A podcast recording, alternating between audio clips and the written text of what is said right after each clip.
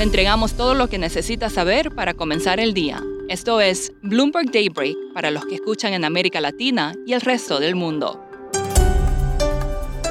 Buenos días y bienvenido a Daybreak en español. Es martes 17 de mayo de 2022. Soy Eduardo Thompson y estas son las noticias principales.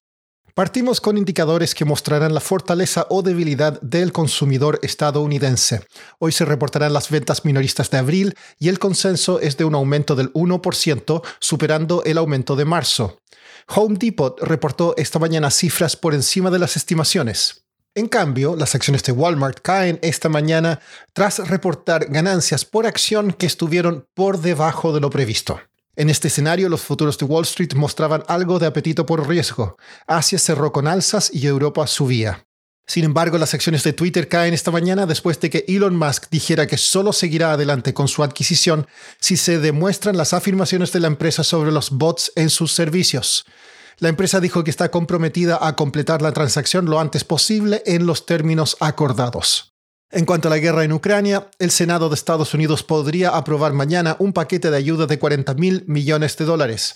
En el frente, 53 soldados heridos fueron evacuados de una planta siderúrgica en Mariupol, a territorio ocupado por Rusia, y otros 200 salieron por un corredor humanitario.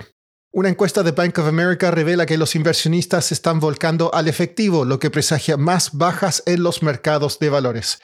Según la encuesta, los gestores de fondos también apuestan a materias primas, salud y productos básicos de consumo y mantienen posiciones cortas en tecnología, renta variable, Europa y mercados emergentes. Por su parte, JP Morgan dijo que el riesgo de una recesión en Estados Unidos en los próximos 12 meses sigue siendo baja. Pasando a América Latina, el gobierno del presidente Joe Biden levantó las restricciones de la era Trump a Cuba y anunció una expansión de los vuelos y la restauración de un programa de inmigración.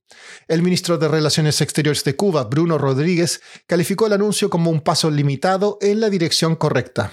En Colombia, una fuente comentó que el empresario Jaime Gilinski no planea lanzar nuevas ofertas por acciones de Nutresa o Grupo Sura.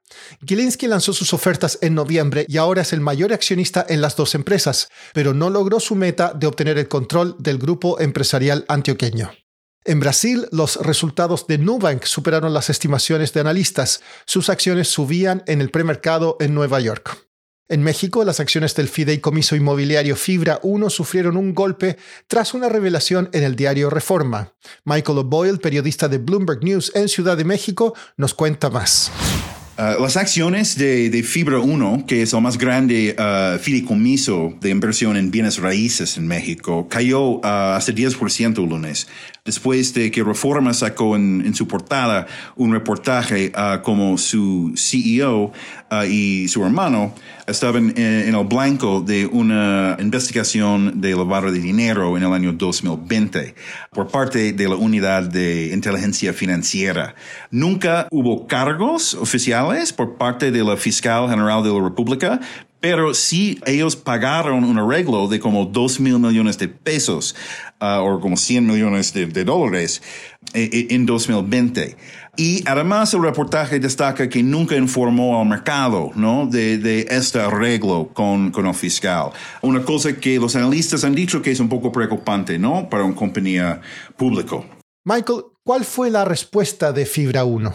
En un comunicado, uh, Fibra 1 dijo que rechaza categóricamente la supuesta admisión de información al mercado de valores que Reforma reportó.